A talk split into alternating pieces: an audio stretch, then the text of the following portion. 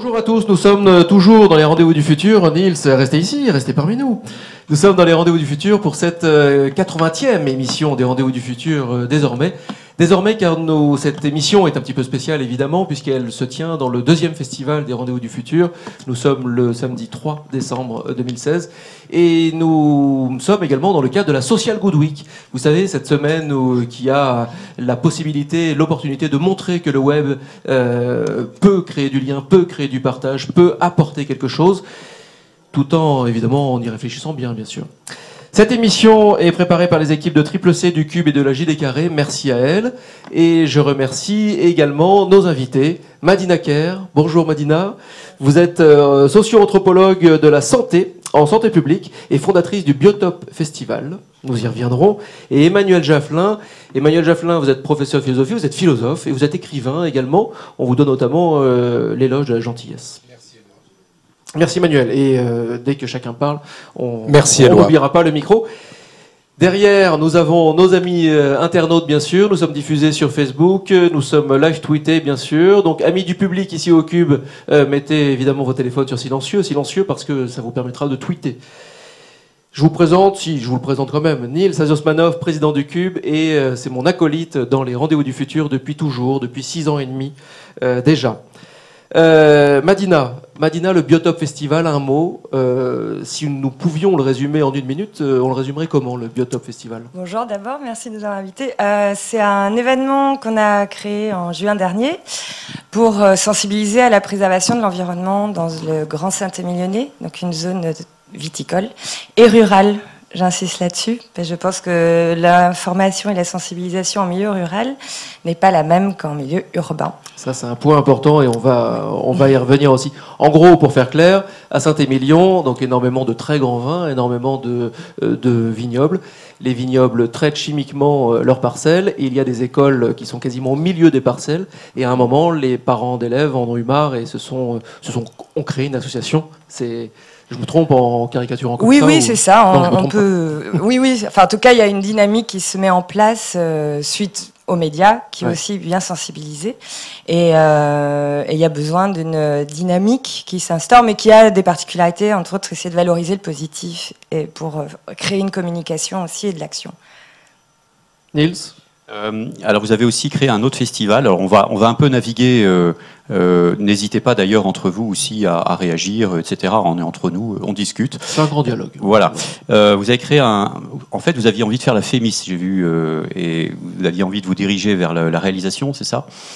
Et vous avez suivi d'ailleurs des cours de théâtre et de cinéma et créé donc un festival de cinéma africain. Et je voulais juste savoir comment c'était arrivé cette histoire-là, et puis pourquoi le cinéma africain. Bah, à l'origine, euh, oui, je voulais préparer la Fémis, et euh, c'est en préparant la Fémis que j'ai démarré l'anthropologie euh, pour ma culture personnelle. Et j'avais assisté au FESPACO au Burkina. Et j'avais euh, beaucoup apprécié. je trouvais intéressant, ça date hein, de quelques décennies maintenant. Et il a. Ne pas. Si, si. Et euh, il y avait peu d'informations encore sur ce cinéma euh, dans le Bordelais. Et j'avais la chance de collaborer avec le directeur de l'UGC de l'époque, qui était quelqu'un de très engagé et, très innovant sur la, les cinémas de, de, culture variée et en VO, ce qui était exceptionnel pour des grands cinémas. Et du coup, on a inauguré euh, ce cinéma, ce festival à Bordeaux. On avait la chance d'avoir ce lieu et de faire découvrir euh, le cinéma africain à l'époque, ce qui n'était pas encore euh, évident. Et il marche toujours le festival? Non. Non. Mais c'est plus. Je pense que le cinéma africain à l'heure actuelle a beaucoup plus d'espace et est plus visible sur les grands écrans, ce qui n'était pas le cas à l'époque. Et heureusement, tant mieux. Et alors vos parents eux-mêmes ont créé un, festival, les Grandes Heures de Saint-Émilion, où avec euh, beaucoup d'artistes de renom, de chercheurs, des gens comme Hubert Reeves et autres sont venus. Donc tout ça vous a, j'imagine, beaucoup inspiré aussi. Qu'est-ce que vous en avez Qu'est-ce que ça vous a apporté bah, Vous savez vraiment tout. Euh, effectivement, j'ai grandi euh, dans le Saint-Émilionnais. J'avais quitté à 17 ans, au milieu de ce festival euh, des grandes heures de Saint-Émilion qu'ils ont instauré entre leurs voyages en Afrique. Bon, J'avais déjà cet héritage. Hein. Ma mère est médecin, mon père était formateur de radio. Donc la communication à travers les médias, et comment faire du développement euh, à travers cet outil qui était accessible à tous, jusqu'au plus petit village.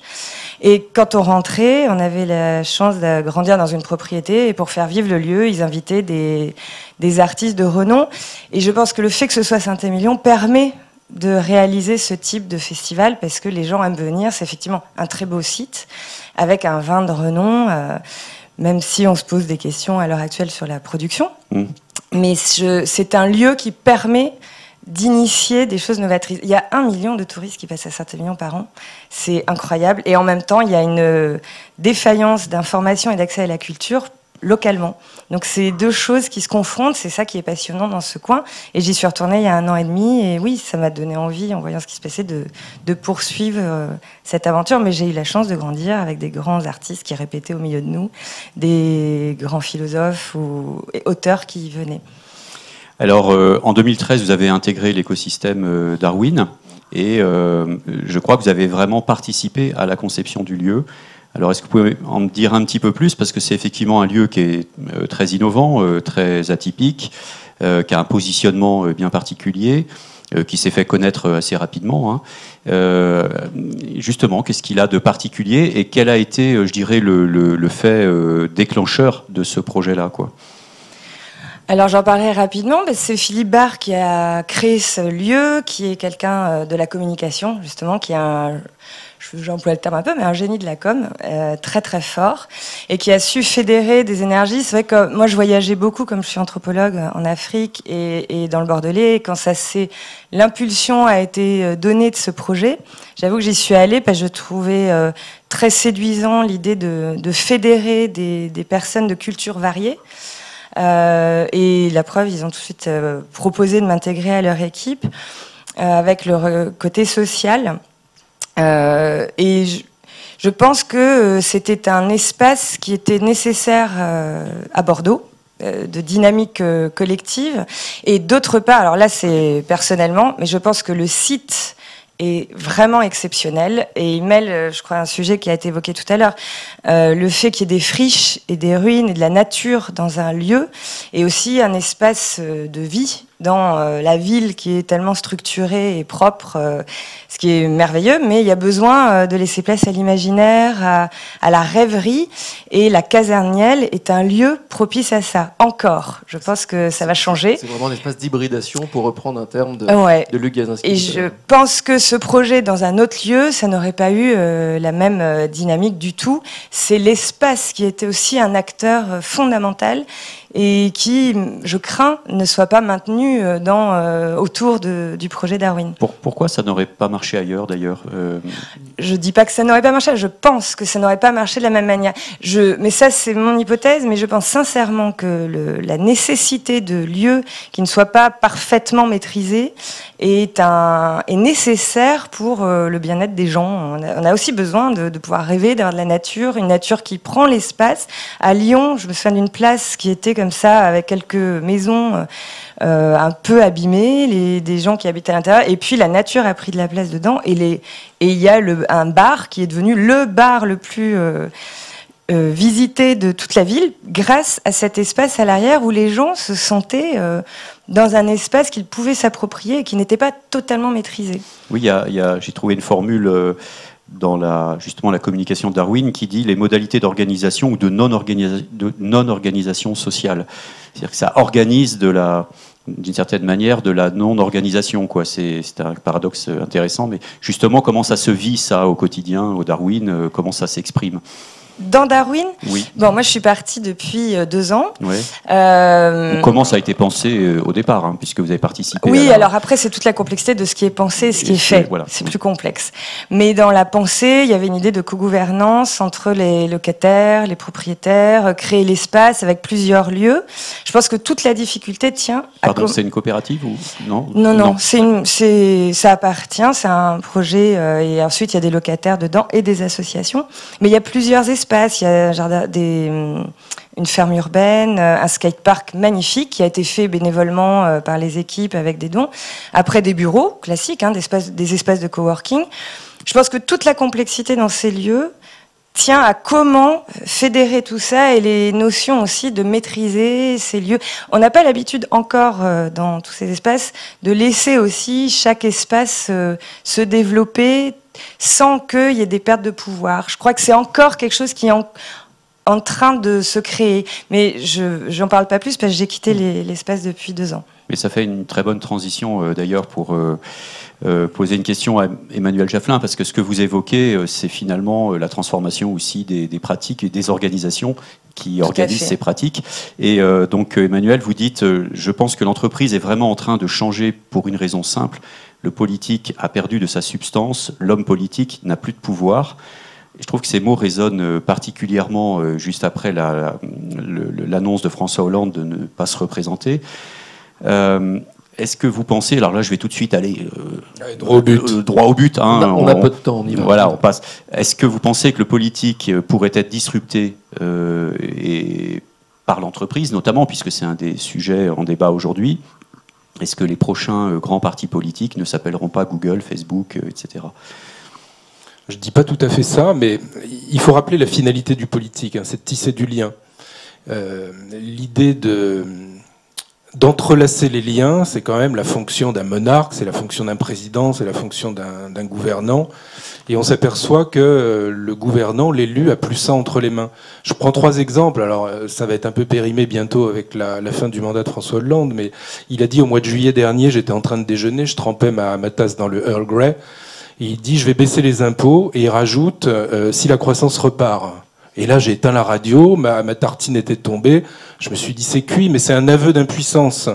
Emmanuel Macron, qui a un joli prénom, a fait la même chose quand il est allé au MEDEF. Il a dit, alors au PS et à gauche, on essayait de faire de la politique contre les entreprises, au mieux sans, moi je veux faire la politique avec vous.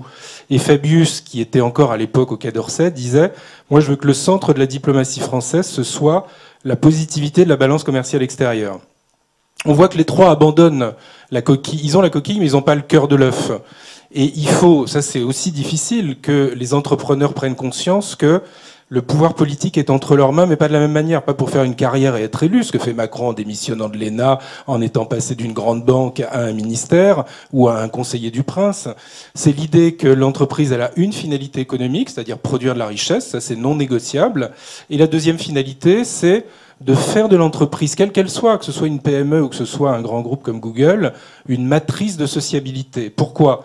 Et je finis mon commentaire, après vous posez les questions que vous voulez. Mais la première chose, c'est que si l'ambiance est mauvaise, ça va se répercuter à l'intérieur, mais ça va se répercuter à l'extérieur de l'entreprise, c'est-à-dire dans la société. Si au contraire l'entreprise est bonne à l'intérieur, on va l'exporter à l'extérieur et c'est que du positif, y compris pour l'image de l'entreprise, qui essaye d'ailleurs superficiellement, artificiellement, esthétiquement, de dire qu'elle a une bonne image pour mieux vendre ses produits. Mais la réalité est vraiment politique et ça, j'y crois beaucoup. Alors j'ai deux questions pour dire là-dessus. Euh, la première, c'est est-ce que c'est jouable dans, tant que, tant que l'entreprise est pilotée par euh, la finance? Euh, et, deuxièmement, ça me rappelle Cécile Renoir qui était venue ici sur un rendez-vous du futur et qui disait que euh, l'évolution possible pour améliorer justement pour aller vers euh, ce que vous disiez, c'était que l'entreprise se politise, c'est-à-dire qu'elle fasse rentrer des règles d'intérêt général dans sa gouvernance, et que par ailleurs l'associatif euh, lui commence à rentrer dans l'économie. C'est-à-dire qu'on arrête de dire euh, finalement l'associatif c'est les bonnes œuvres et c'est normal euh, qu'il y ait des bénévoles. Non, c'est de la valeur. Cette valeur aujourd'hui il faut la, il faut la conscientiser, la respecter, la conscientiser, la valoriser et que les deux fassent un pas l'un vers l'autre. Vous voyez ce que je veux dire? Est-ce que vous êtes d'accord avec ça? Alors deux choses sur la finance. La finance qui finance l'entreprise, oui, mais la finance qui sent à spolier l'entreprise pour faire des bénéfices à deux chiffres, ça c'est un excès. Hein. Ça c'est de la spéculation, c'est pas l'essence de la finance. Donc si, quand vous dites toutes les toutes les entreprises sont guidées par la finance, non, il y a des banquiers qui, qui, prêtent honnêtement et modérément et efficacement à des PME, et puis il y en a d'autres qui vont effectivement faire de leur entreprise. Je pensais plutôt à l'actionnariat que à, oui, mais ça vaut, ça vaut surtout pour les grandes entreprises, mais c'est vrai qu'il des actionnaires qui refusent justement de rechercher des gros bénéfices, qu'obligeraient à temporiser, à licencier pour euh, avoir justement ce, bénéfice-là. Non, je pense que la finance n'est pas l'essence de l'économie. Elle est, euh, elle est un moteur, mais quand elle essaye d'avoir son autonomie par rapport à l'entreprise, là, elle est illusoire et euh, elle déclenche des, cycles de crise que les économistes connaissent bien. Et la deuxième chose, c'est que l'économie solidaire, elle a pour première finalité de tisser du lien. Donc elle n'est pas centrale en économie, mais elle a en quelque sorte la, la piqûre de rappel, l'icône qui dit aux grandes entreprises qui, elles, sont pas solidaires, la solidarité est aussi une de nos fonctions. Elle est secondaire, mais elle est essentielle. Il y a ces deux essences ou ces deux finalités de l'entreprise, produire de la richesse et produire de la sociabilité. Donc l'économie solidaire, elle est l'image qui récupère à la périphérie les individus qui ne sont pas intégrés, mais elle doit rappeler aux autres qui sont parfaitement intégrés qu'il y a ces deux finalités à gérer, la production de richesse et la production de sociabilité. Si vous voulez réagir, hein, que pense l'anthropologue? Ah non, mais je vous rejoins totalement euh, là-dessus.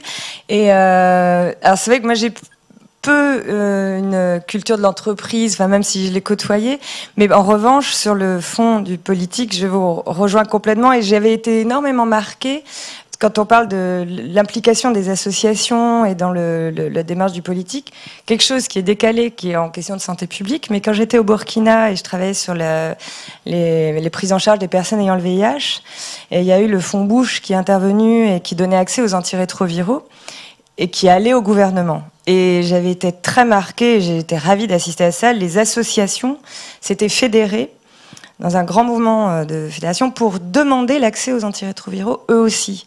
Et ça a été une révolution en fait politiquement parce qu'ils ont réussi à l'avoir et ils ont eu la moitié des, des, traitements, ce qui veut dire qu'ils avaient un pouvoir qui a été reconnu autant que l'État. Et, et, pour moi, c'est un symbole de, je pense, une dynamique qui doit absolument euh, se faire donner cette place à des, citoyens qui se fédèrent euh, dans une volonté euh, telle que vous venez de l'évoquer. Euh, mais par contre, je pense que vraiment, il y a une vraie nécessité de se regrouper, de se fédérer.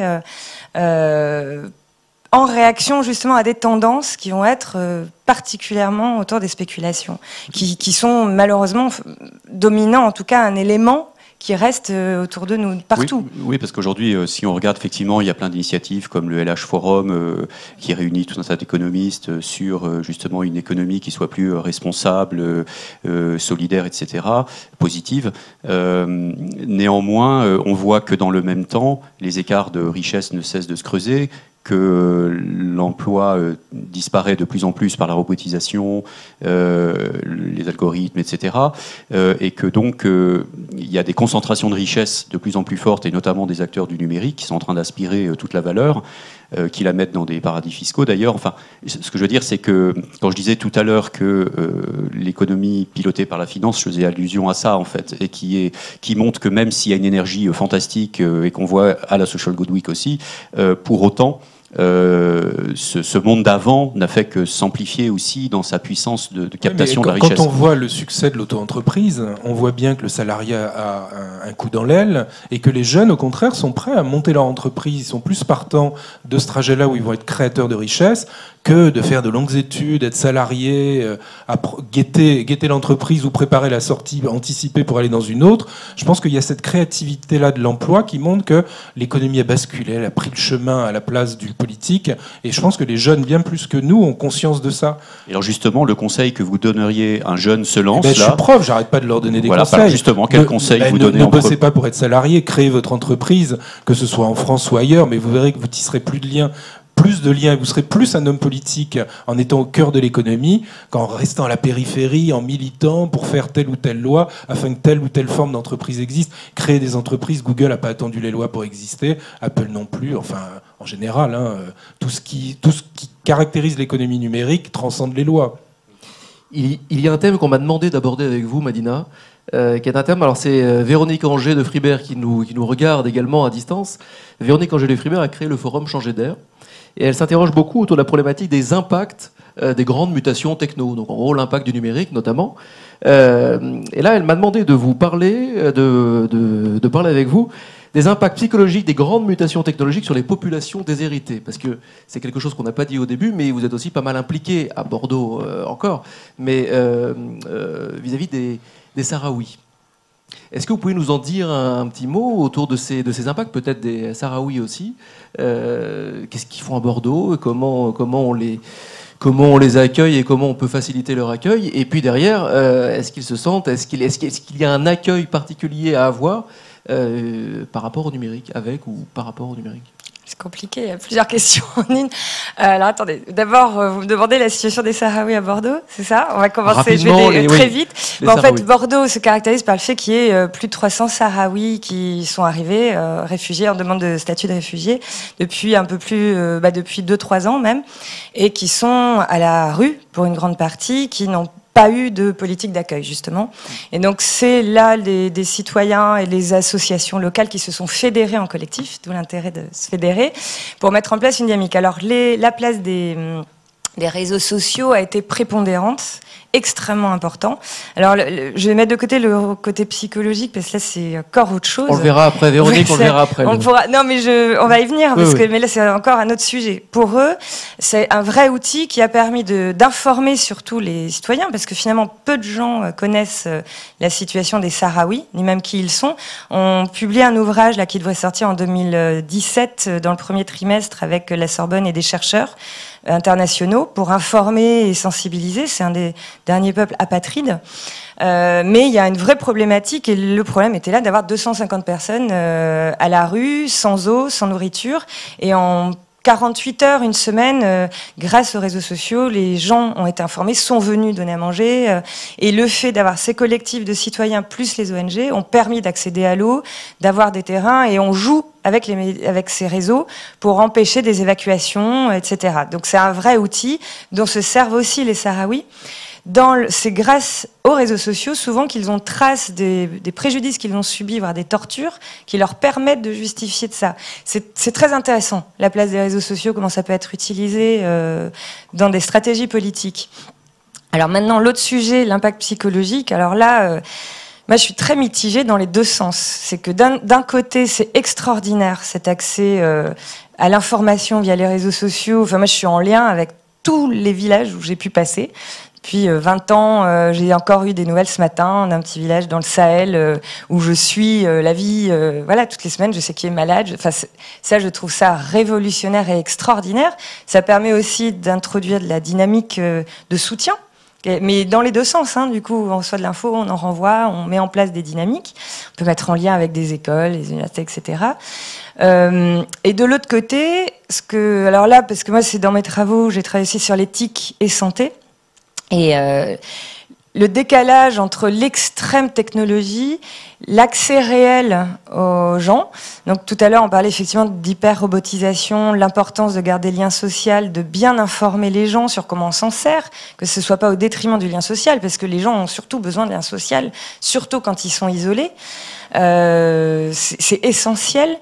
Et de l'autre côté, des gens où je faisais des entretiens dans les familles de personnes isolées et aidées en maintien à l'autonomie, qui en fait n'ont rien, qui sont encore avec un ordinateur où quelqu'un a cloué l'écran pour qu'elle puisse appuyer sur les touches et qu'on est dans un, je pense qu'on est dans une phase, c'est pour ça qu'on passe de, de, mutation, dans une phase où tout s'accélère et change, mais on est dans des grandes extrêmes de l'hypertechnologie qui va isoler certains.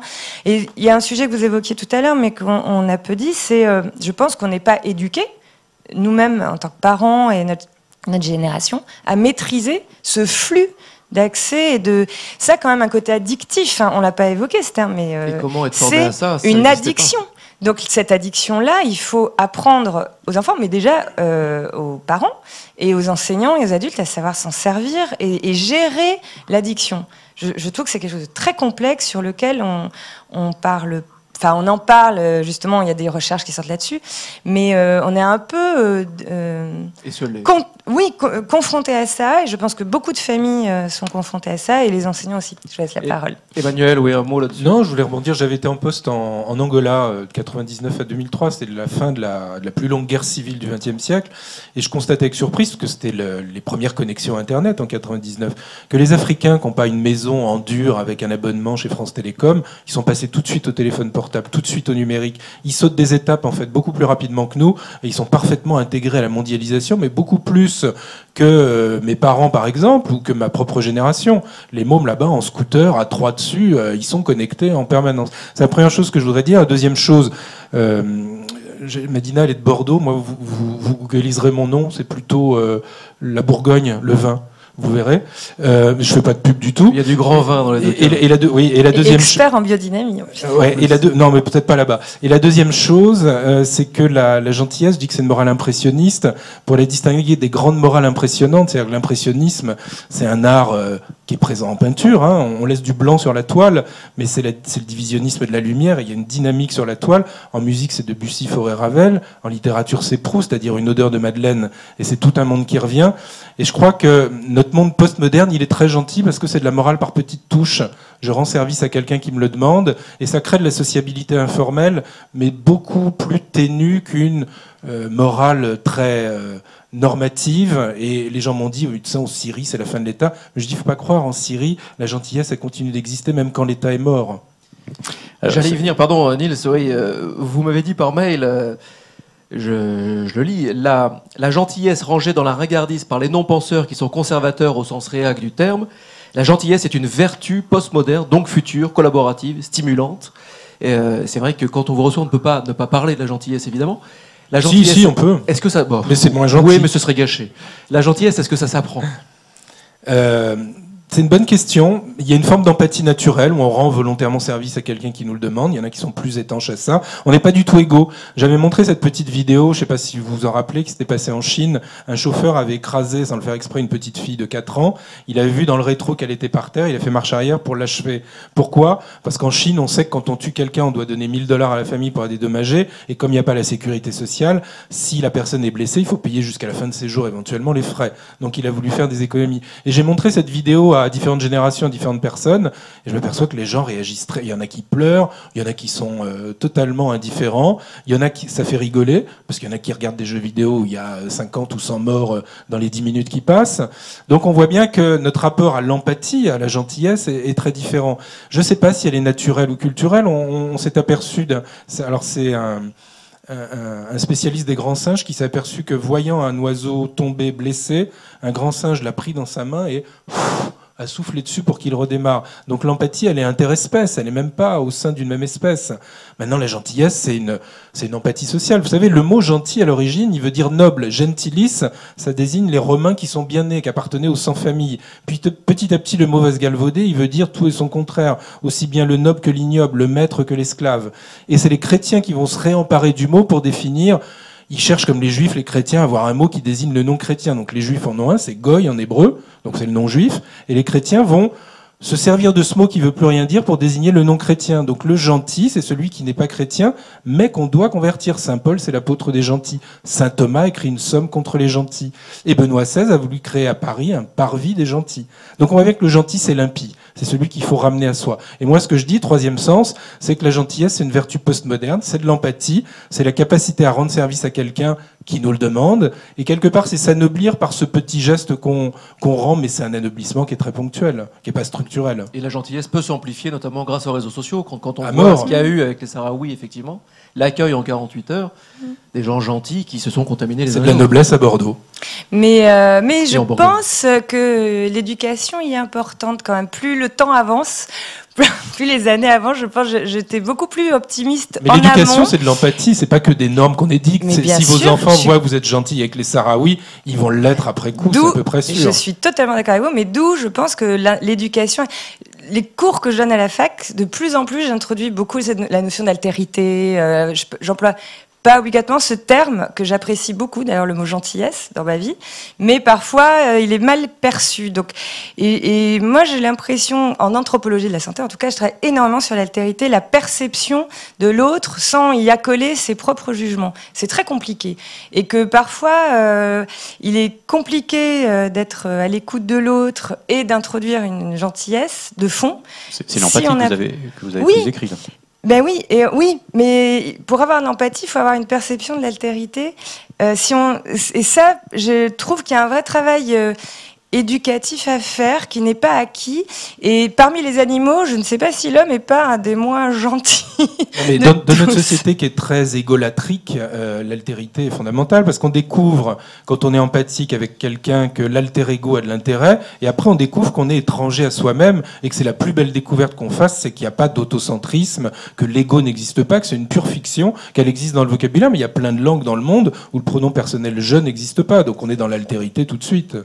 Le jeu, est un, reste- le jeu est un nous unique, dit Bouddha. Mais Euh, juste, Et un j'ajoute autre. Oui, et je pense qu'un des éléments qui aide à tout ça, c'est la curiosité. En fait, moi, j'insiste beaucoup sur cette terminologie, d'où l'intérêt des réseaux sociaux et de ces impacts-là. Ça, peut exciter la curiosité, et je pense que ça, c'est un élément qui aide euh, à tendre vers la gentillesse. Juste pour revenir sur euh, petit feedback en arrière sur les populations euh, démunies euh, et euh, notamment celles qui n'ont même pas l'électricité aujourd'hui. Alors certes, il y a des sauts quantiques hein, qui, qui se passent. Vous avez tout à fait raison. Et je pensais à ce que était venu euh, nous raconter ici Bénédicte Magnier, qui vient de rééditer son livre Un million de révolutions tranquilles, qui est un ouvrage absolument euh, magnifique au lien qui libère et qui raconte comment en Inde justement euh, tout un tas de gens dans les petits villages inventent des solutions ingénieuses euh, pour euh, 3 francs 6 sous et ils arrivent complètement à, à rattraper des retards incroyables, même par exemple en, en matière de production énergétique ou de choses comme ça. Alors, euh, je voulais revenir sur le, cette notion de gentillesse. Euh, Revenons, j'adore les revenants. revenons. Euh, alors j'ai une question pareille, un peu comme tout à l'heure, un peu hein, peut-être euh, exotique, mais bon. Pour 10 minutes. hein. Euh, donc euh, aujourd'hui, bon, les technologies numériques font partie intégrante de notre quotidien. Euh, très vite, là, c'est en train d'arriver. euh, on va être entouré d'intelligence artificielle, euh, de robots empathiques, euh, etc. Euh, le système relationnel, comportementaux, on voit que tout ça est en train d'évoluer très vite. Euh, L'homme symbiotique, enfin tous ces concepts-là. Est-ce que c'est pas finalement les technologies qui vont finir par nous apprendre la gentillesse Alors c'est une question. Vous n'êtes pas de Heideggerien en posant cette question, parce que la technique, par définition, c'est la pensée de l'étang et pas de l'être, elle est dans l'oubli. Je sais pas. On va vers un transhumanisme, euh, c'est à peu près sûr, mais je pense qu'il y aura des résistances, comme il y avait des résistants euh, un peu partout, à toutes les époques et dans toutes les situations. Je suis pas sûr quand même qu'il faille déporter sur la machine et sur des logiciels qui comptent beaucoup plus vite que nous. euh, L'affectivité qu'on a pour quelqu'un qui est très intuitive et qui n'est pas quantitative. Ce que, ce je veux dire, c'est que est-ce qu'il n'y aura pas des dispositifs relationnels, empathiques, euh, euh, qui euh, vont d'une certaine manière nous une, non, mais c'est une énorme question. Moi, je, je milite justement pour que la gentillesse soit pas euh, enseignée de manière autocratique. Je m'oppose au management anglo-saxon, justement, qui est un management vertical avec des tas de codes, avec des tas de règles, avec du reporting à faire tous les matins pour raconter ce qui s'est passé la veille dans l'entreprise. Et ça, ça passe par la quantité. Et je pense que la gentillesse, elle est très intuitive, c'est de la qualité pure. Et je suis pas sûr qu'il faille euh, déporter sur la machine notre perception d'autrui. Euh, L'altérité, c'est vraiment une intuition, c'est pas quelque chose de normatif et de quantifiable. En fait, je, je pensais à quelque chose. Alors c'est Mais je vois que métaphorique. vous pensez. Hein. Euh, c'est que- c'est métaphorique, c'est-à-dire qu'il y a une artiste, qui, je vais essayer de le dire très vite, il y a une artiste qui est venue un jour ici au Cube, qui est chorégraphe, et qui nous a dit, euh, voilà, moi le numérique, j'y connais rien, mais ça fait longtemps que je rêve d'un projet qui serait de créer un dispositif qui amène les gens à danser dans la rue.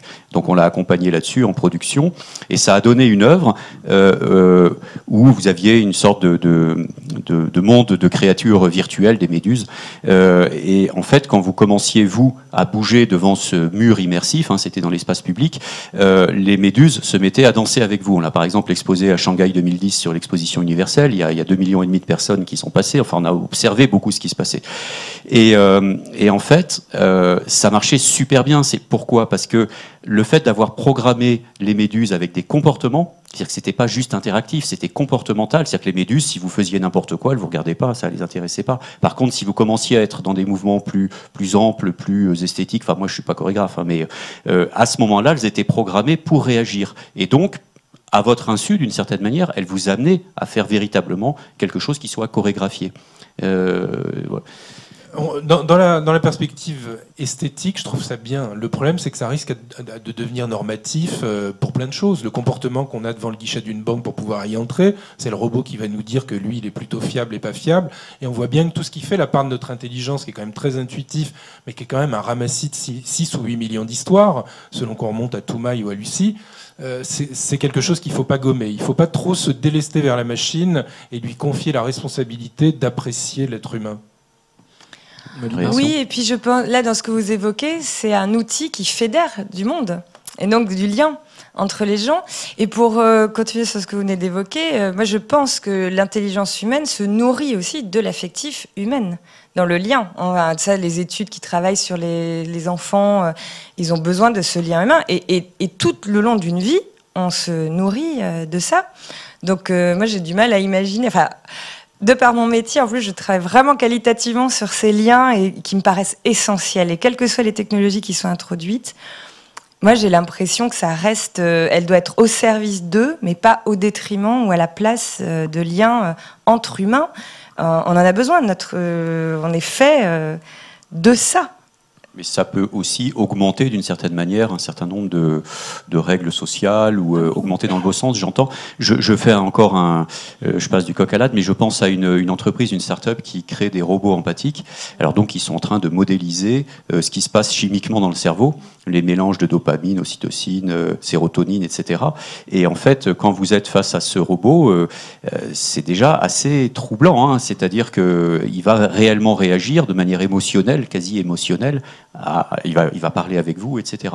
Ce n'est, que le début. On sait que l'intelligence artificielle, euh, c'est exponentiel, et si on, si on se projette dans 10, 20, 30, 40 ans, la singularité, enfin tout ce qu'on entend dans la Silicon Valley, euh, peut-être qu'on se retrouvera face à des machines réellement euh, empathiques, émotionnelles. regardez ce qui se passe vis-à-vis du jeu d'échecs. Les machines nous battent. Ça, tue un peu le, jeu d'échecs, mais il y a quand même du plaisir à jouer avec une autre intelligence qui est similaire à la sienne, puisqu'on sait qu'on a perdu de toute manière par rapport à celle qui compte des millions de possibilités, alors que notre cerveau, il en compte une quinzaine. Donc il ne faut pas trop se délester sur la machine parce que sinon c'est vraiment euh, notre euh, originalité qui va disparaître et on va se calquer sur les conseils que les machines nous donnent. Regardez dans le domaine médical qu'on puisse anticiper les, cancers à, un tel rythme chez l'enfant, ça va vouloir dire qu'on va faire, faire confiance à la médecine, adapter notre comportement à ces anticipations-là qui sont pauvres parce qu'il y a plein d'autres pathologies qui vont apparaître, qu'on va découvrir. Donc la machine, oui, comme élément ludique, comme élément de socialisation, mais certainement pas comme autorité ou élément de confiance absolue. En tout cas, moi, j'attends et je serais ravie de faire des travaux là-dessus, puisqu'on travaille déjà sur les relations en oncologie constantes, sur comment se crée le lien entre le patient. Enfin, moi, je travaille énormément là-dessus.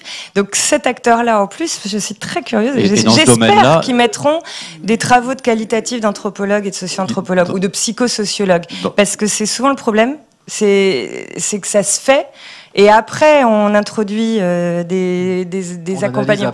oui. Et j'espère qu'il y aura cette, euh, dès le départ. Il faudra nous réinviter sur un autre débat sur la médecine. Parce que Il y a, il y a un nom connu qui, dans la médecine et particulièrement l'oncologie, c'est Watson. Alors, euh, il reste euh, quoi Une minute trente, donc je vais les prendre. Je vais les prendre à Niels, parce que si je donne à Niels 7 minutes 30, il va vous poser une question qui va durer une minute trente, donc ça ne va pas aller. Il y a Marianne qui fait partie de notre équipe et qui habituellement est là. Marianne est psychologue, sauf que Marianne, Marianne s'est cassé le dos. Donc euh, Marianne nous regarde à distance. Enfin, elle s'est cassé le dos, ça va, elle a mal au dos. Donc elle, nous regarde à distance, on la salue. Et donc je vais poser la question transmission de Marianne. C'est une question qui va pour vous deux, une question où la réponse devra être très courte et qui servira de conclusion. Victor Hugo écrivait Les mots sont les passants mystérieux de l'âme. Quels mots, quels essentiels auriez-vous, vous, envie de transmettre aujourd'hui? Ça peut être une devise, ça peut être une citation. Mais moi j'ai une formule, je dis que la gentillesse c'est la synthèse entre nos vieilles civilisations de l'honneur, celle où il y avait des nobles socialement, et notre société du bonheur, celle où l'ego est devenu la noblesse absolue. C'est une synthèse entre ces deux mondes, le monde antique, le monde ancien et le monde postmoderne. Merci Madina. Je suis très mauvaise à ce genre d'exercice. Mais en revanche, j'aime beaucoup ce que vous venez de dire. Et je vais le prendre euh, pour tous les deux, parce que je ne sais pas faire très court comme ça. Medina est une gentille C'est gentil. Voilà, c'est très gentil. Merci beaucoup, merci pour votre gentillesse, Madina et Emmanuel. Merci à vous deux. merci à vous deux et pour ces sujets si passionnants et intéressants. Merci à vous. Merci, merci à vous derrière votre écran, merci à vous au Cube, merci à nos partenaires Triple C, Le Cube et JD Carré. Merci au Digital Society Forum, notre partenaire, et à très bientôt, à tout de suite sur les réseaux bien sûr.